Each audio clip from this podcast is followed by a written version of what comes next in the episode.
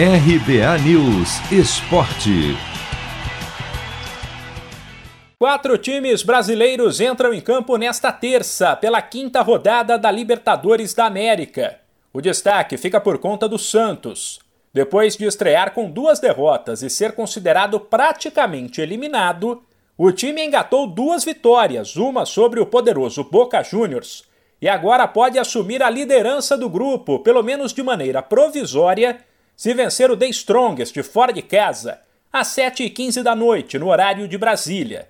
Na Vila, o Santos goleou a equipe boliviana por 5 a 0. Mas agora a situação é diferente. Isso porque o Alvinegro terá que encarar também a altitude de 3.600 metros de La Paz, algo que o técnico Fernando Diniz considera um total absurdo. É algo meio desumano, fazer uma crítica severa a isso, porque é uma vantagem competitiva que não deveria ter. O, o jogo muda completamente. Então você, o seu maior adversário passa a ser altitude e você não tem como se preparar adequadamente para o jogo. A gente tenta diminuir os efeitos nocivos e muito agressivos que a altitude tem. Então o Santos já está se planejando já há um tempo para fazer isso. O departamento médico, o departamento de fisiologia, mas mesmo assim a gente sabe que a gente vai ter um desgaste muito grande, muito exagerado na altitude, o jogo muda completamente. Jamais a gente poderia jogar nesse tipo de altitude. Não tem, não tem sentido esse tipo de coisa.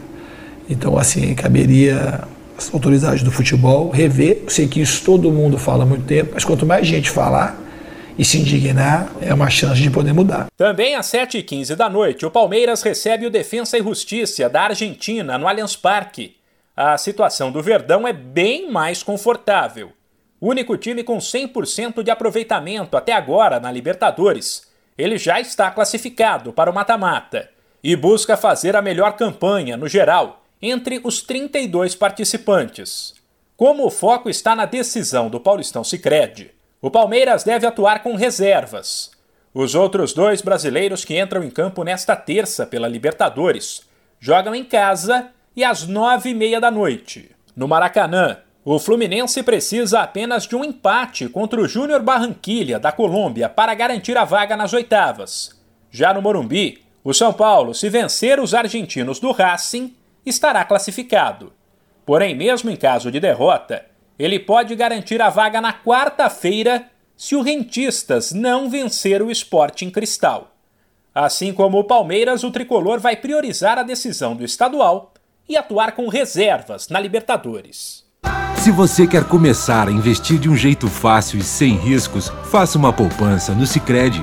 As pequenas economias do seu dia a dia vão se transformar na segurança do presente e do futuro. Separe um valor todos os meses e invista em você. Poupe com o Sicredi, pois gente que coopera cresce. De São Paulo, Humberto Ferretti.